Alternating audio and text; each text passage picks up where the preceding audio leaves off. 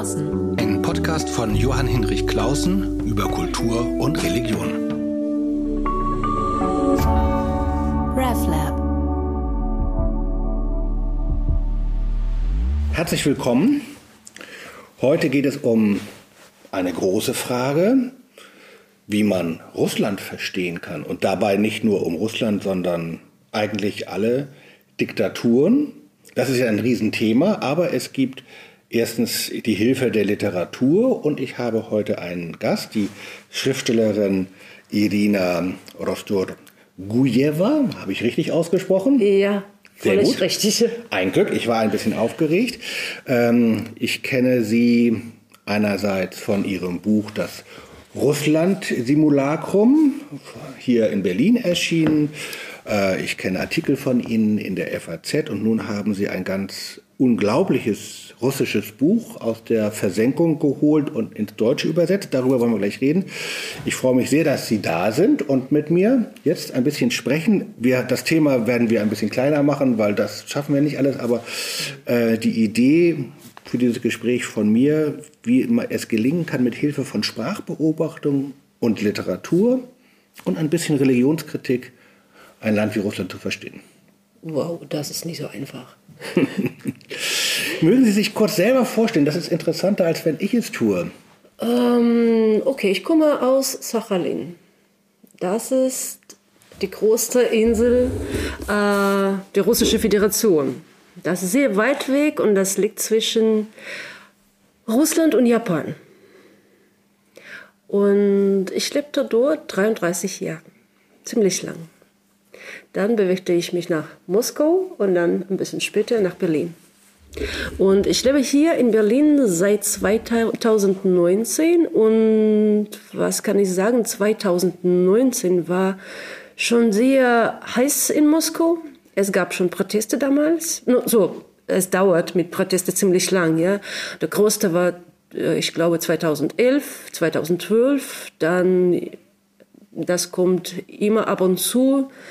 Äh, diese, und äh, ja, 2019, das war ziemlich kompliziert und ich arbeitete als Journalistin für Radio Liberty. Und schon damals habe ich ja verstanden, dass man vielleicht gar nicht als Journalist machen kann. Wir können beschreiben, wir können registrieren, aber das kann nicht lange dauern. Das ist schon gefährlich und ich habe drei Kinder. Und ähm, deshalb habe ich besch beschlossen, äh, aus Russland äh, wegzugehen. Das war sehr schmerzlich. Und Sie noch sind ist, seither auch nicht wieder in Russland gewesen, Nee. weil es einfach wirklich gefährlich ist für Gefährlich. eine Journalistin und vor allen Dingen, wenn man dann auch noch nicht nur für sich selber Sorge trägt, sondern auch für die eigene Familie, die eigenen Kinder. Ja, aber das ist noch komplizierter. Meine ähm, erste Tochter lebt in Moskau. Und jedes Mal, wenn ich etwas schreibe, dann denke ich, vielleicht kommt gleich, gleich Polizei zu uns und macht eine Untersuchung, ein Verhör ja, mit meiner Tochter und ich weiß nicht, wie es weitergehen kann. Und sie hat jetzt alle diese Instruktionen, wie man sich benehmen muss. Das ist auch schrecklich, ja, wenn eine Mutter so Tochter sowas schickt. So Sicherheitshinweise, Ja, pass auf das. ja, wir haben einen Telegram-Kanal, so wir, wir äh, reden miteinander durch Telegram, wir benutzen das und ähm, äh, wir haben so, das hält diese Nachrichten oder unsere Austausch ja so nicht länger als eine Stunde. Dann löscht alles so von selbst ja sich. Und meine Mutter lebt in Sachalin, schon weiter. Sehr, sehr weit weg. Ja, und wir reden immer darüber, dass ich meine Mutter vielleicht gar nicht mehr sehen kann. Und das ist auch sehr traurig und sie ist nicht mehr jung und äh, wir reden nur der, darüber, dass wer länger lebt, Putin oder meine Mutter. Ich hoffe, Ihre Mutter. Ich hoffe auch. Aber so ist heutige Situation, ja. Und ähm, ich kann kaum nach Russland gehen. Ich kenne äh, solche Geschichten. Journalisten wollten Verwandten besuchen oder es gab traurige Situ Situationen, wenn man so, äh, so letzte Mal so äh, äh, Vater oder Mutter sehen mhm. wollte. Und dann wurde man verhaftet in Russland. Und man muss diese Polizeikontrolle äh, auch im Flughafen irgendwie passen. Und ich glaube, dass alle unsere Namen, Namen so von Journalisten, die hier arbeiten, schon, sind schon seit langem da. Deshalb, ja, ich denke, das ist ja keine gute Idee, jetzt nach Russland zu gehen. Okay, aber Sie haben ein Buch mitgebracht, das, äh, über das ich gern das Gespräch beginnen möchte und da lassen wir uns auch ein bisschen Zeit für. Das ist ein wirklich sehr bemerkenswertes Buch, in Deutschland vollkommen unbekannt, der Autor auch, schon ein bisschen älter, aber ein Spiegel für unsere jetzige Zeit oder ein, auch eine Hilfe, nicht nur große Literatur, sondern auch die, eine Chance, mit die Hilfe dieses Buches manches heute besser zu verstehen. Das Buch heißt Phone Quas, das ist ein jiddischer Slang-Ausdruck und geschrieben ist es von Georgi Demidov. Auch gut ausgesprochen, ein Glück. Ähm, man muss immer genau gucken, wo man den Akzent setzt, Demidov. Ähm, mögen Sie erstmal diese ungeheuerliche Geschichte dieses Buches und damit auch seines Autoren äh, erzählen. Dass Sie jetzt, will ich nur sagen, übersetzt haben, kommen wir gleich noch am Schluss, machen wir noch eine kleine Werbung, dass Sie ähm, übersetzt haben und jetzt tatsächlich auf Deutsch veröffentlicht haben. Ja, das war so ein Zufall eigentlich. Ich, ähm, äh, ich habe mich auch so für Gulag-Literatur sehr interessiert. Aber das war mehr so Solzhenitsyn, Schalamow, Ginsburg. Diese Namen kennen Leute in Russland bereits alle, ja. Aber mh, mm, dann hat mir Thomas Martin, äh, jetzt mein Mann, mhm. aber damals waren wir nur so äh, Freunde, und der hat ähm, mir einen, einen Text geschickt und das, da war ein Stück von Schalamow. Auch voll unbekannt eigentlich. Anna Ivanovna. Das will ich kurz ergänzen. Äh, Schalamow ist sozusagen der große äh, Autor äh, des Gulags, der also mehrere Bände inzwischen in Deutschland veröffentlicht mit ganz kurzen Geschichten, oft wirklich sozusagen wie Mosaiksteine über diese Härte und die Absurdität des Lebens im stalinistischen Gulag. Ja, und äh, ihr hat so, äh, ihr hat diese kurze Geschichte, ja, stimmt, geschrieben. Und das war sehr interessant, so ein Stück von ihm mm, zu lesen. Und Thomas hat mir das geschickt und da war auf diesem Manuskript ein Unterschrift, so sehr undeutlich, für, so gewidmet für G. Demidov. Mhm. Und die hat einfach gefragt, wie ist so G. Demidov? Ich kenne ihn nicht. Hm, ich kenne ihn auch nicht. Ne? Und ich habe äh, rausgesucht, ach, das ist interessant, so ein Ingenieur. Damals war er ein Physiker. Äh, und er wurde in 1938 verhaftet in Kharkov. Er arbeitete in diesem Kharkov-Institut, mhm. wo sowjetische, so berühmteste Physiker arbeitete, Landau. Ja, der berühmte Landau. Landau hat. Großer berühmter Physiker. Ja, und Landau hat die Miedef einfach so äh, zu ihm eingeladen. Die Miedef war damals äh, am dritten Kurs Universität. Mhm. So, er war sehr jung, aber sehr talentiert, sehr begabt.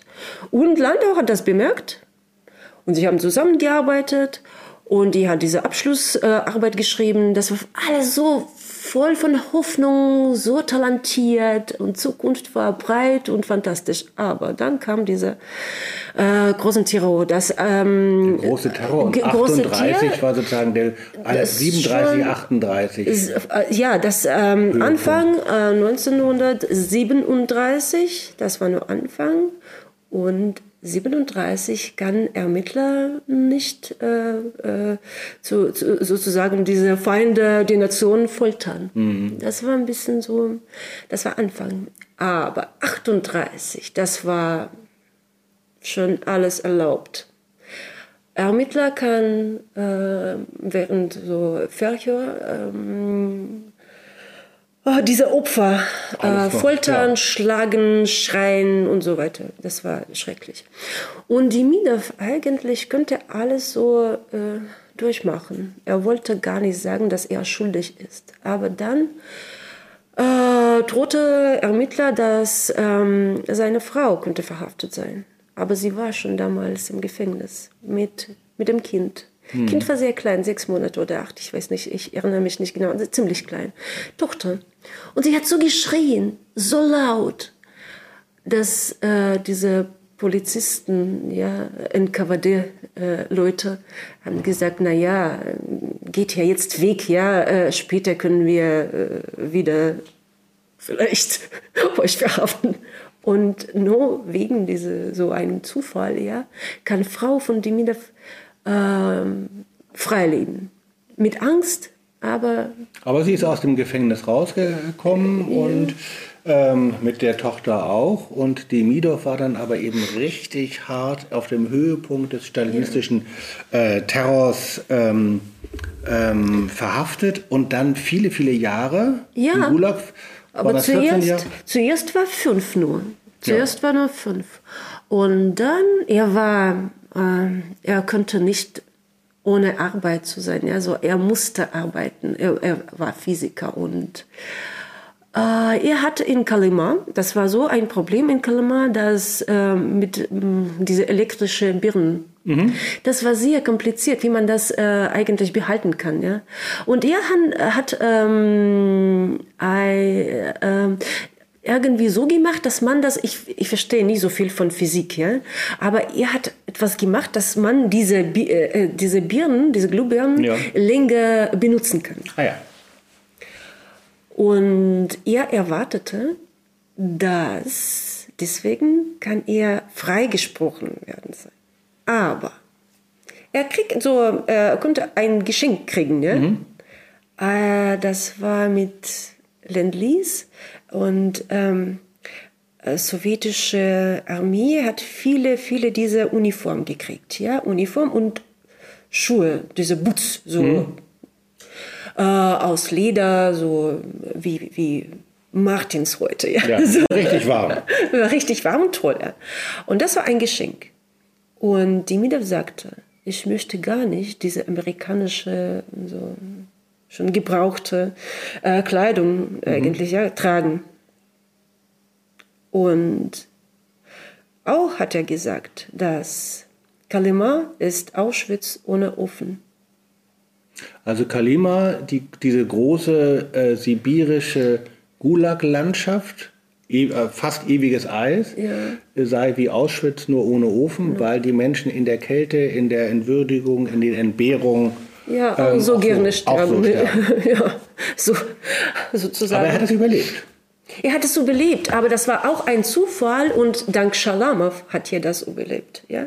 Shalamov hat er ähm, schon im Krankenhaus getroffen. Er war sehr schwach, musste diese Zwangsarbeit, das war nie so einfach, so äh, nicht nur Bauarbeit, sie mussten wirklich so in diese ewige Kälte äh, etwas so, äh, es war Goldminen und genau, richtig äh, Erdarbeiten. So. Das war Knochenarbeit, wirklich, das war schrecklich. Und ähm, er war und man bekam äh, auch nicht so, nicht so nicht genug Lebensmittel. Genau, schwerer Hunger, immer Hunger. Immer hungrig. Das merkt man, kann man auch bei Schalamow nachlesen, immer, immer, immer Hunger. Ja, und ihr war schon äh, wirklich so halb, halb gestorben, ja. Und Schalamow arbeitete damals als ein Krankenbruder oder so ähnliches in diesem Gefängniskrankenhaus. Und mhm. ähm, er hat so, er kann so, ja, soweit er kann, ähm, äh, Demidov geholfen und Demidov konnte weiterarbeiten. Er, er hat auch so ein Röntgenkabinett äh, aufgebaut und alles äh, Mögliches gemacht. Und äh, blieb ziemlich lang in, im Krankenhaus, so lang. Äh, äh, damals war ein Direktor, so ein Chef von Krankenhaus und er wollte die Miete eigentlich, er war nicht böse, nicht, wie Shalamov sagt, er war nie, nicht so böse, aber nicht so gut, dieser äh, Chef, ja. Aber er wollte ähm, die Miete haben. Die Miete hat viel getan, gemacht, ja, mhm. diese technische Geräte und so weiter. Aber das war nicht möglich, die Miete immer im Krankenhaus behalten. Er musste weg zu, zurück zu dieser Arbeit. Und Schalamow dachte, dass Demidov ist schon seit langem gestorben. Deshalb hat er ein Stück äh, Damada, äh, also, Demidov äh, gewidmet. Ah. Ja, des, nur deshalb. Und er hat äh, drei Geschichten über Demidov geschrieben. Das war Leben von Ingenieur, Ingenieur Keprev, dann äh, speziell oder und noch was. Ich Okay, das, noch, ja, ja, noch eine. Aber er hat ihn richtig literarisch verewigt und dachte dabei, der ist schon tot. Ja, ja. Okay. Und dann äh, haben sie äh, miteinander so plötzlich, äh, ah, er hatte eine, eine Bekannten, das schon war nach dem, nach dem Lager, ja. Und Schalamow war in Moskau, in Moskau und da hat er eine bekannte Frau getroffen und sie sagte, na ja, ach, Gedimidev, ich, ich kenne einen Gedimidev. Na ja, sagte Schalamow, er ist schon seit langem gestorben. Nee, nee, nee, nee, nee, ich, ich, ich kenne ihn. Er lebt in Uchta. No, okay. Und dann haben sie äh, einen Austausch, einen Briefaustausch gehabt, aber sie waren so unterschiedlich. Und Schalamow war immer so wie ein Lehrer, so von dieser oberen Position und ihr erzählte, wie Demidov schreiben muss. Denn Demidov, und darauf kommen wir ja gleich, äh, hat dann eben nicht mehr als Physiker weitergearbeitet, sondern hat dann vor allen Dingen geschrieben und hat eben, darauf kommen wir gleich, äh, wirklich großartige, wenn man das so sagen darf, Gulag-Literatur oder große Literatur über den Gulag verfasst. Aber eben anders als Schalamow, der da sozusagen der große Meister war in diesem Felde. Ja, und Demidov äh, hat gearbeitet in Uchta als Ingenieur. Äh, und äh, er könnte schreiben nur abends und äh, Wochenende und Urlaub. Das alles so benutzte er diese Zeit nur um, so, um zu schreiben. Ohne zu veröffentlichen. Ja. Aber so, so er, er könnte so, er musste jemandem zeigen, ja, deshalb. Also er hat es gezeigt unter äh, Freunden, gezeigt aber nicht als. Buch veröffentlicht. Nee, nee, nee, nee, nee, nee, Das nee, war nee, das war so, sozusagen Some is that, ja, Ja. wenn Leute das so äh, äh, selber gemacht haben. Und das war nur eine Geschichte von äh, die Mina, von diese große Some is that auf, auf, aufgetaucht und ähm, ohne Namen, so anonym. Und ähm, er hat äh, Schalamow gezeigt, von etwas und Orangen Lampenschirm. Schalamow sagte, das ist zu viel Belletristik, zu viel Literatur. Nicht, so, nicht so schlecht, aber zu viel Literatur. Und eigentlich, äh, sie haben sich gestritten deswegen, wie man über Gulag schreiben muss. Schalamow dachte, trocken, direkt, realistisch. Die Mina Minimalistisch fast. Minimalistisch, ja auch, ja, ja, ja. Es gibt äh, die- äh, diese ein bisschen größere Erzählungen von, von, von Schalamow, aber trotzdem, immer trocken, immer äh, muss man zur Sache kommen, ja, so ohne diese, diese Gefühle und Gedanken und so weiter. Nur beschreiben. Aber Demidov macht das komplett anderes. Er, er ist, naja, Physiker, Beobachter. Und er beobachtet und beschreibt Gulag als ein Wissenschaftler das beschreiben kann. Und das ist sehr wertvoll, weil er, er analysiert das so von, von dieser Perspektive. Aber wir können auch sehen, dass er Mitleid hat mit, mit diesen Leuten wirklich. Er ist zusammen, aber ein bisschen so, äh, er steht ein bisschen so an der Seite, aber er, ist, er hat so ein Mitleid mit, mit zum Beispiel mit so ein, ein Held von, von, von, von Equas, Bela Krenitsky. Äh, diese Beschreibung, diese, äh, ich weiß nicht, das war, Es ist kein, er ist kein kalter Phy- Physiker, wie man dem Ja. Klischee nach sagen könnte. Er beobachtet ganz fein, auch sehr genau, aber er hat auch ein ganz tiefes Mitempfinden, einen hu- humanen Impuls, indem er äh, das Geschick seiner Figuren begleitet.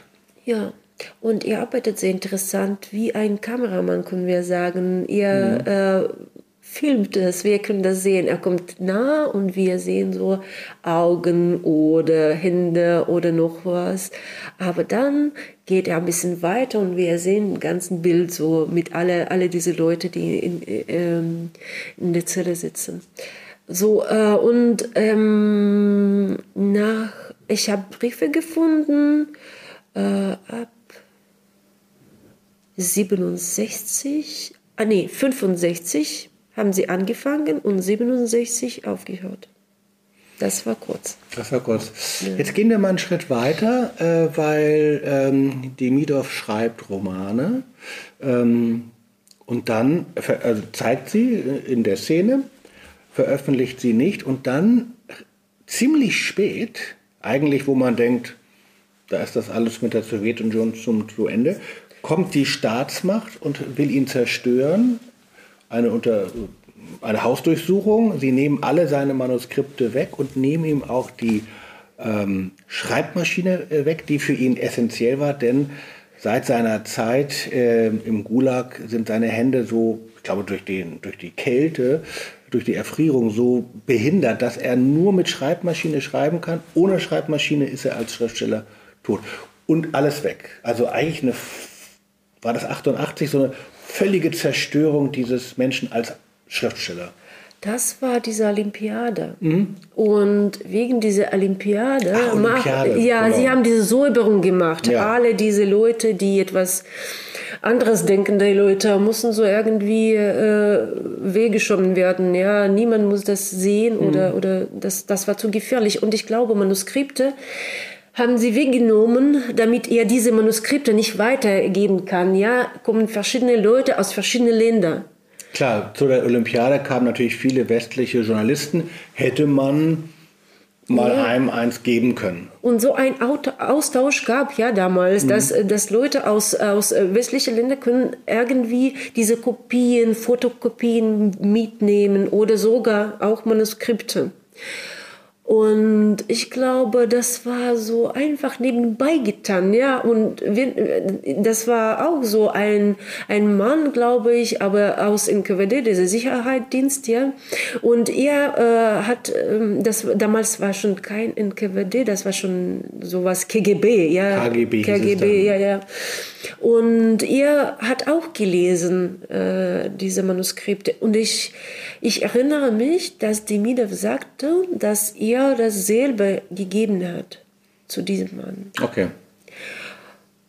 Ohne große Angst, glaube ich, nur einfach so. Und er hat es gelesen. Und sogar gesagt hat, das ist ja gut, so diese Manier, ja. Und wir müssen sagen, dass Solzhenitsyn war schon veröffentlicht, ja, mhm. äh, Archipel Gulag.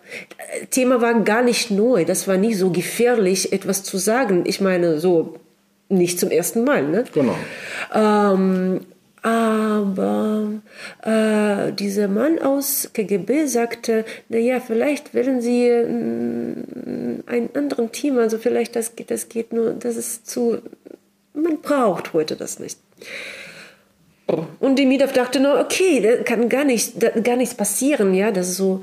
Und ich glaube, dass dieser Mann hat so eine Rolle gespielt, sagte, dass ähm, Demidov schreibt etwas Unvernünftiges und kann so irgendwie auftauchen und dann müssen wir das vielleicht verbieten, vernichten und wegnehmen.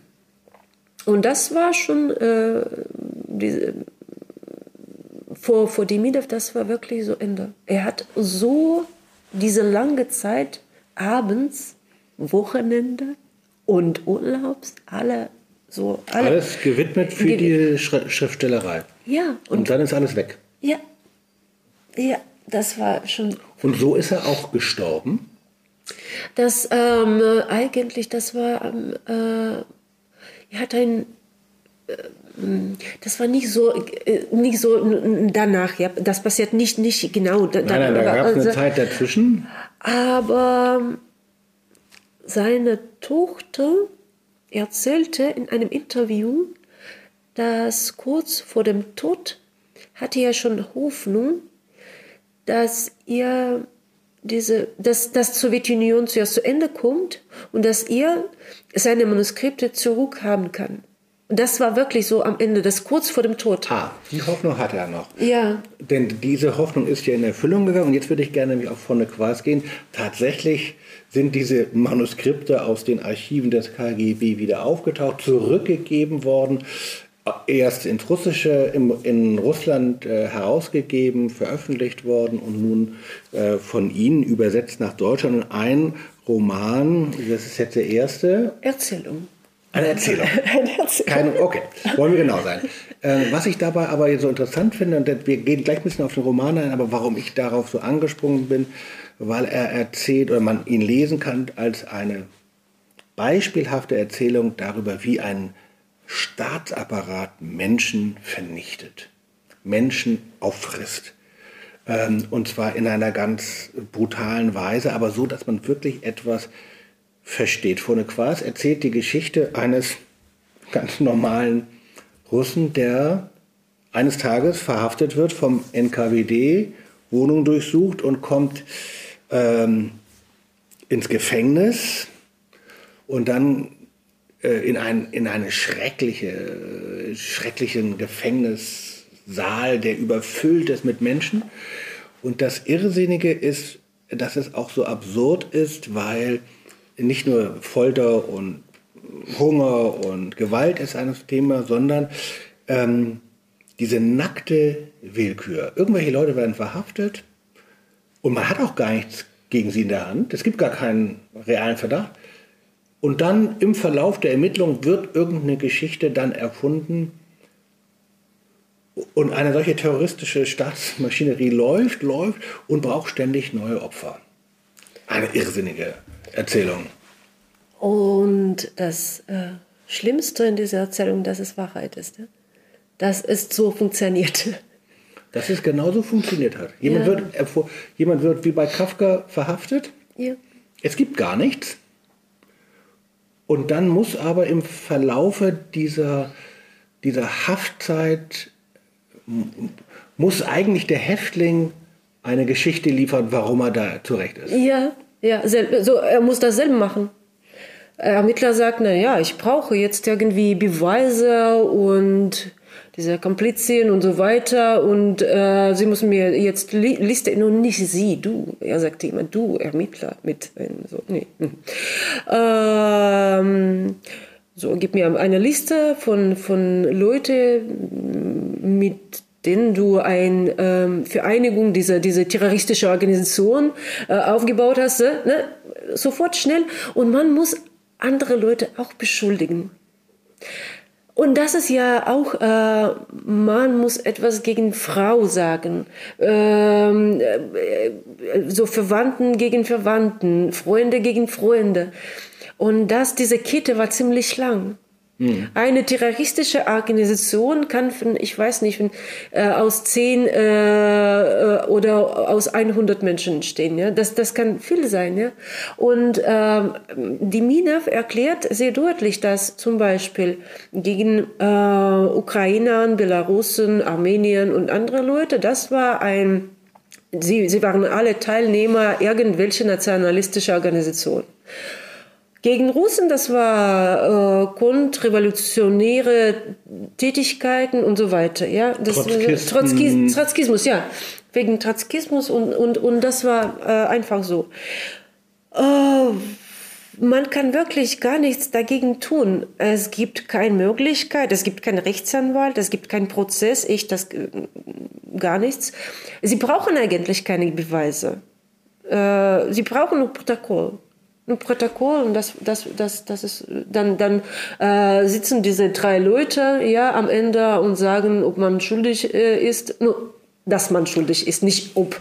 Aber wie man schuldig ist. Wie man schuldig ich ist. Ich habe hier mal, mal ein Zitat rausgesucht, das eben nochmal diese Absurdität dieses Terrors beschreibt. Ähm, und da geht, heißt es, die Art und die Methoden der Ermittlung in konterrevolutionären Fällen. Im gewöhnlichen Sinne des Wortes gibt es jetzt überhaupt gar keine Ermittlungen mehr.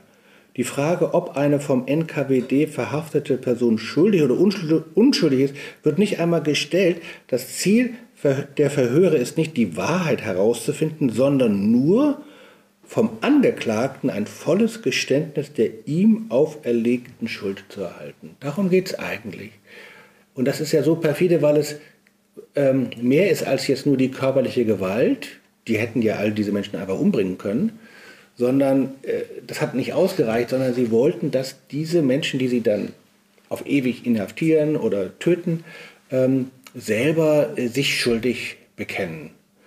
So hat dieses bürokratisch, terroristisch, paranoide System funktioniert.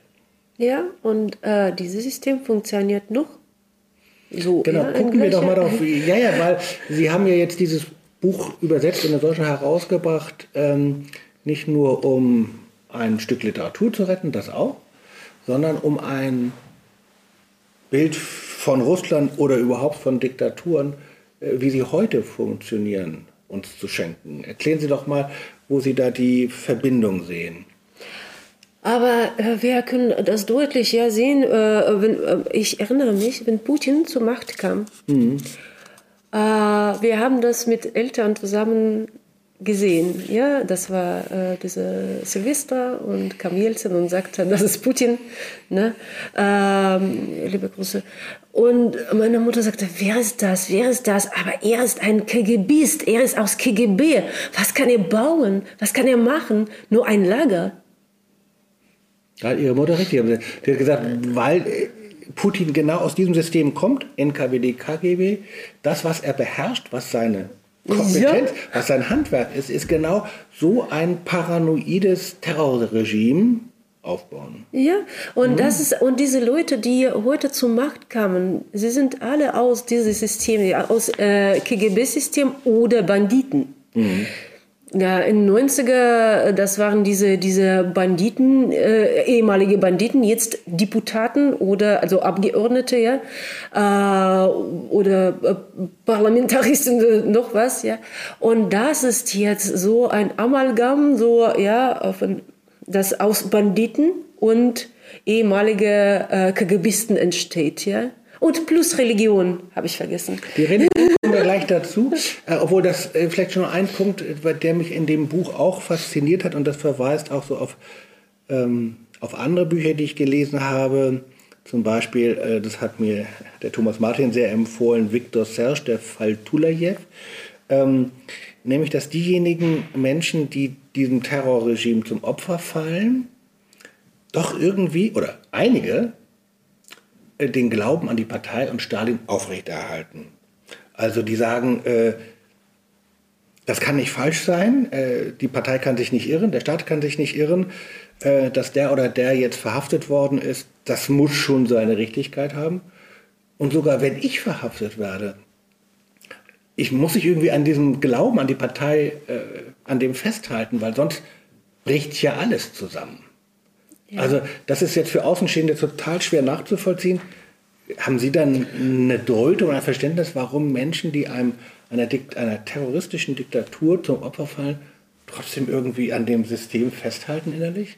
Aber das war wirklich eine Religion. Diese sowjetische Macht, Kommunismus, Bolschewismus und so weiter, das war Religion. Ähm, sie versuchen das wirklich so, das war äh, diese Substitution, ja, zuerst, das war äh, so äh, statt Christus, ja, haben wir jetzt Lenin, ja, zum Beispiel, ja, äh, statt diese äh, heilige Opfern haben wir jetzt diese Opfern von, von, von dieser äh, Kampf, ja, für Kommunismus, Kampf für Kommunismus. Mhm. Und ähm, sie haben auch diese, äh, so wie ein, ein Ikone, diese Stalins Porträte überall. Und das war das war so schick äh, gebaut. Zuerst, das war diese Terror, also äh, für Leute, die mh, mm, mit Roter Armee gekämpft haben, ja, vor diese Leute war alles erlaubt. Sie können alles machen, ja. Äh, sie können stellen, äh, Toten äh, ver vergewaltigen. Sie können auch äh, so alles machen, ja. Und ähm, das ist Revolution, ja. Wir müssen das, wir, mhm. da, man macht äh, Revolution ohne diese äh, sentimentalistische, humanistische Ideen, ja. Man muss wirklich so das echt machen, ja. mit Blut, mit Gewalt. Nur so kann man äh, irgendwie Macht behalten. Und nachdem diese, diese so ein Terror von Rote Armee, das war Weiß- und Rotterror mhm. überall. Diese Leute wurden so ein bisschen so äh, traumatisiert und nicht ganz mhm. in Ordnung. Ja? Dann ähm, kommt Macht von Stalin. Stalin wollte, wollte auch so irgendwie äh, Macht behalten. Ähm, und in Zwischenzeit zwischen einem Terror und anderem Terror, das wurde so gebaut, dass das, äh, ähm, das war im Theater, im Kino, ähm, überall. Leute haben diese Prozesse gespielt. Prozesse, das war, das war so ein Spiel. Sie haben immer, immer wirklich äh, das äh, vorgestellt. Ja, hier ein spielen Schauspieler. Schauspiel, ja, das war Großen wirklich so eine große. Das war wirklich toll gemacht, ja. Wir gewöhnen uns vor so einem Prozess. Das ist ewige Prozess. Und äh, wir bauen jetzt ähm, etwas Neues, etwas ähm, Fantastisches und wir haben Feinde. Wir haben Feinde, Feinde müssen wir bekämpfen.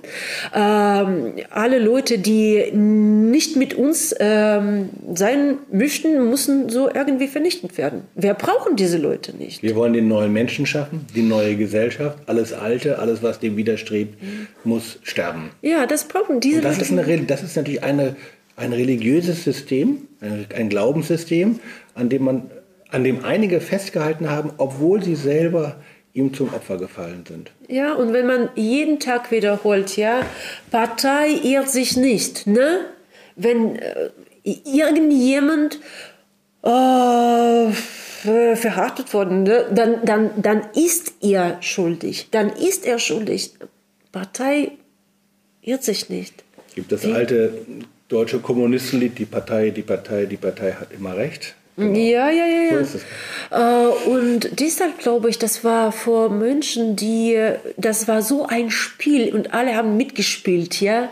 Das war äh, wirklich überall. Wir lesen Nachrichten, wir hören Radio, wir gehen ins Theater oder Kino und wir sehen das überall und das ist so eine Ideologie und mit dieser Ideologie kann man gar nicht so äh, kann man gar nichts dagegen machen. Ja, das, und man, man will ein Teil von so einer Macht sein, oder? Dazugehören. Ja, oder fühlt man sich so sehr einsam und diese Macht kann man so einfach wie ein, ich weiß nicht, wie ein, ein, ein, ein, ein, ein kleines, so in, wie Insekten so einfach bearbeiten. Sie, ein Mann, das ist so ein Detail, so, das ist ein Teil von Mechanismus, von dieser Maschine. Menschen sind kein Menschen mehr. Sie sind äh, genau in diese riesige Maschine eingespeist, die sie zermalmt und zerfleischt und immer weitere braucht. Ja, Weitere und Opfer. Das war sehr interessant auch. Das war damals, äh, zum Beispiel Stalin schreibt so, wir brauchen, ich weiß nicht, 10.000 zu vernichten. Ja? Das war ein Plan. Wie viele Leute müssen jetzt sterben oder äh, ins Gefängnis gehen oder sowas. Ja? Und äh, Russland hat heute auch so ein System. Das, das dauert. Ein Plan, wie viele Leute zum Beispiel als Extremisten äh, an, anerkennt so, äh, sein müssen. Ja? So. Hat jetzt nicht die Ausmaße des stalinistischen Terrors? Das nicht? Nee, das noch, noch nicht, aber das ist, das ist interessant. Das ist äh, noch nicht stalinistisch, aber das ist schon äh, viel mehr als zum Beispiel diese Khrushchevs und Brezhnev-Zeit. Ja. Das ist viel mehr. Und zum Beispiel wegen Hochverrat. So viele Leute äh, sind jetzt be- so beschuldigt. Sie sind beschuldigt, weil, aber sie haben gar nichts getan. Ja? Ich habe diese, diese Fälle auch so durchgeguckt, warum, was ist passiert. Und heute passiert, das ist irgendwie so, dass ähm, ein Mann ist verhaftet und das ist ein Fall, und wegen äh, Hochverrat, ja. Und dann sagt der Ermittler, wir geben diese Dokumente, diese, die zu, zu dem Fall gehören, äh, wir veröffentlichen diese Dokumente, nicht zeigen niemanden, weil das ist ein, das ist, das ist, das ist Geheimnis. Ja, Staatsgeheimnis. Klar. Staatsgeheimnis wird, ne? Und sogar Rechtsanwalt kann gar nichts, diese Papiere sehen. Äh, und und wie, wie, wie es weitergeht, wie kann man so einen Mann verteidigen, wenn er so. äh, Wenn man die Beweise nicht vorliegen hat.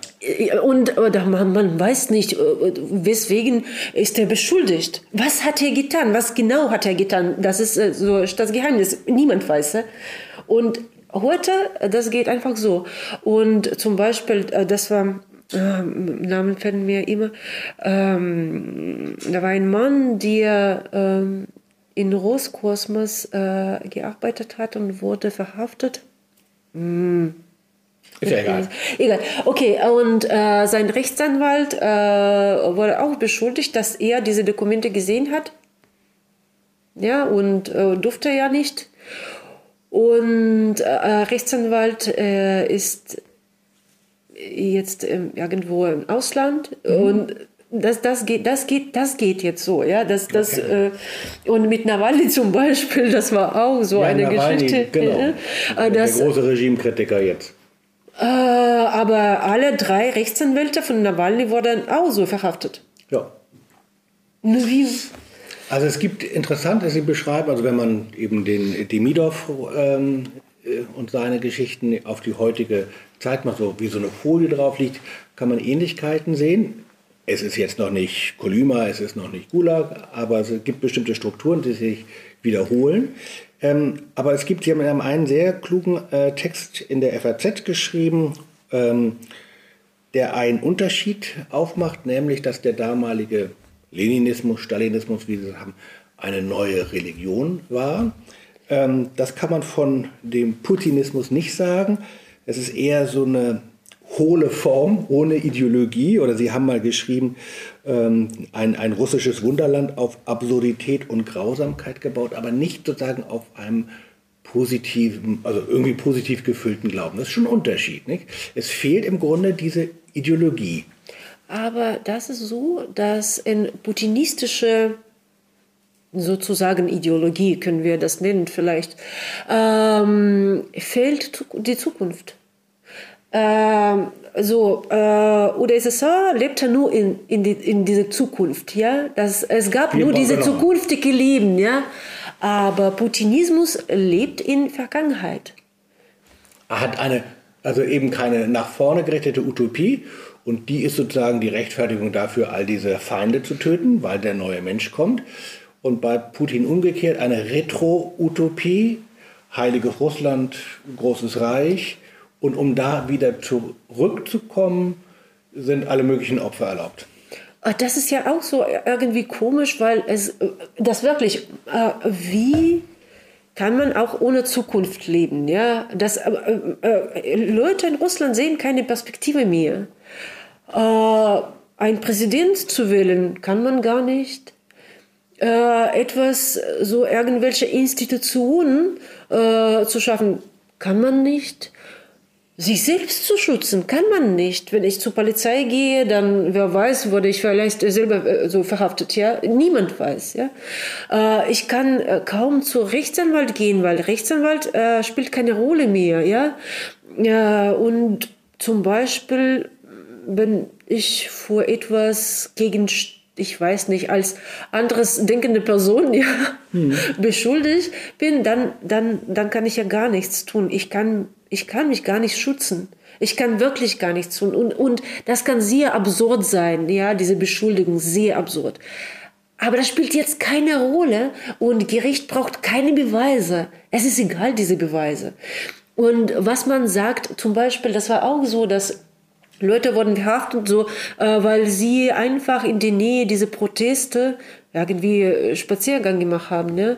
Und man sagt, ja, man sagt, ich war gar nicht auf dieser Kundgebung. Ich war, ich war mit dem Kind. Hier ist mein Kind. Hier bin ich. Hier ist meine Frau. Äh, hier meine Freunde. Sie können alle das beweisen. Und das ist egal. egal. Es ist egal. Und äh, das, so geht es weiter, ja. Und mit Putin, er hat glaube ich, dass es, es gibt so eine Ideologie.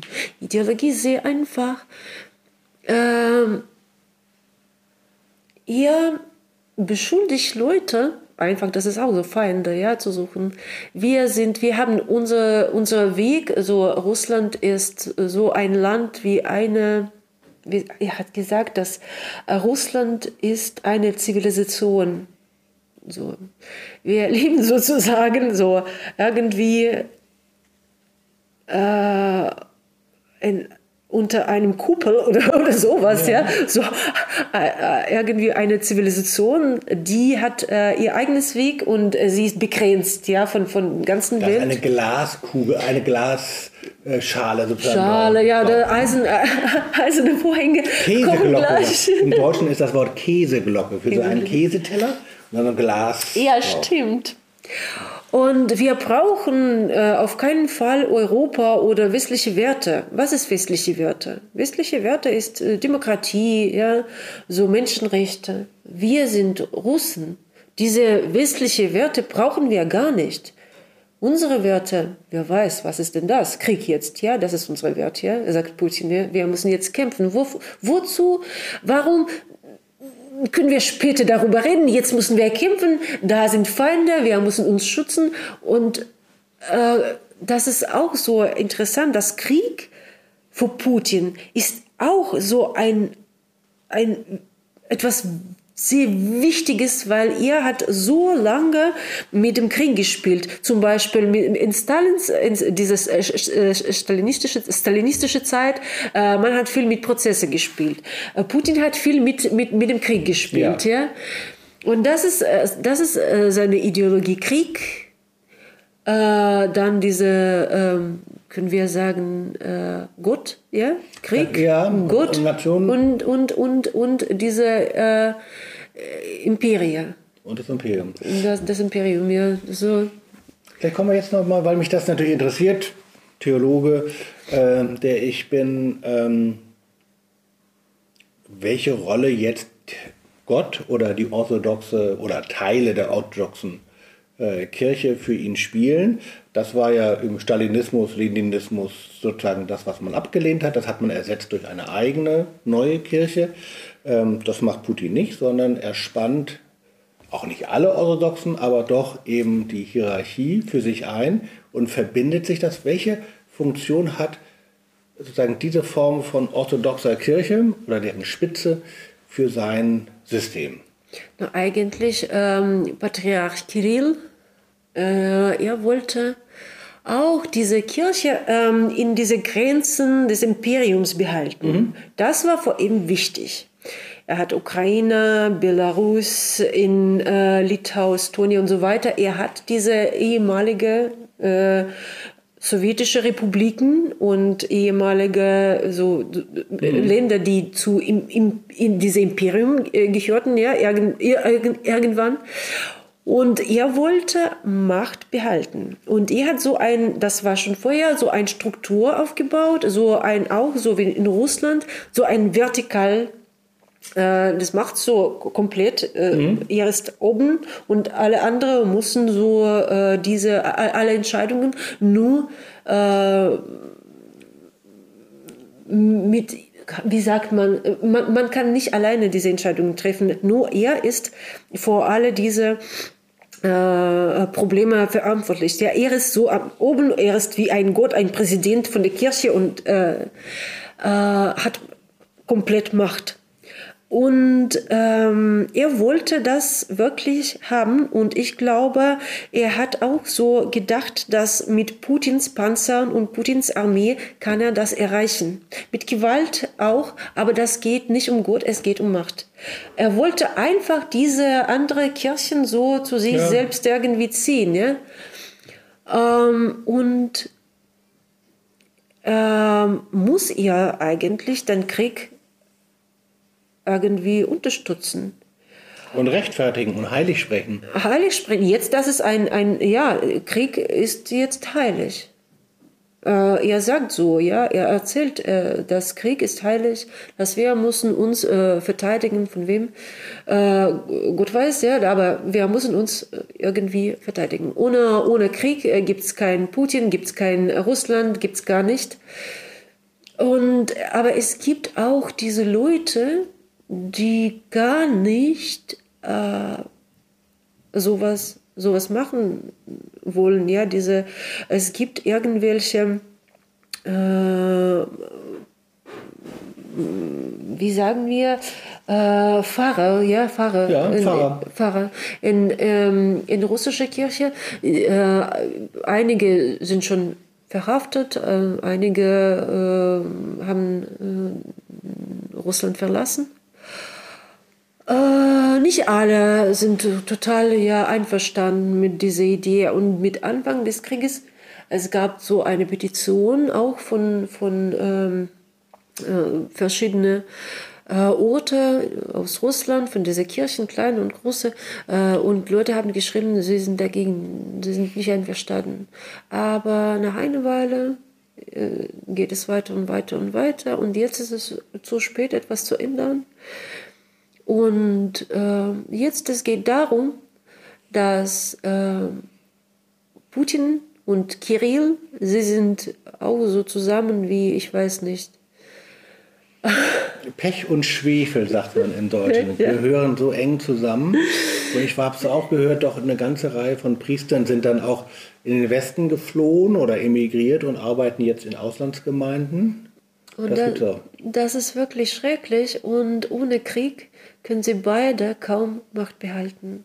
Sie brauchen die Eskalation. Sie brauchen Eskalation und ähm, wir verstehen alle, dass Russland kann, kann, kaum siegen. Wie kann, was ist Sieg in dieser Situation, wenn Putin sagt, unsere Ziele, äh, die äh, Militarisierung und die Nazifizierung, was ist denn das? Das ist so undeutlich, ja. niemand kann das messen. Ja, was ist, wie, wenn haben wir so ein Ziel schon, haben wir oder nicht? Ja, äh, so viele, so viele Städte in Ukraine sind zerstört, vernichtet, ja, so viele Leute ermordet. Und was ist, was ist denn das? Wo, wozu? Das, das, es gibt keinen Sinn eigentlich, ja, so überhaupt. Und er kann jetzt nicht sagen, dass, okay, wir haben alles getan, weil in Russland haben die auch viele Leute ermordet schon, ja, diese, diese Soldaten, äh, die er geschickt hat, äh, ja. Okay. Das ist so eine, eine, eine Pattsituation. Er kann gar nicht raus und er kann gar nicht singen. Und das kann ziemlich lange dauern. Und, und ja, Kirill kann jetzt gar nichts dagegen sagen.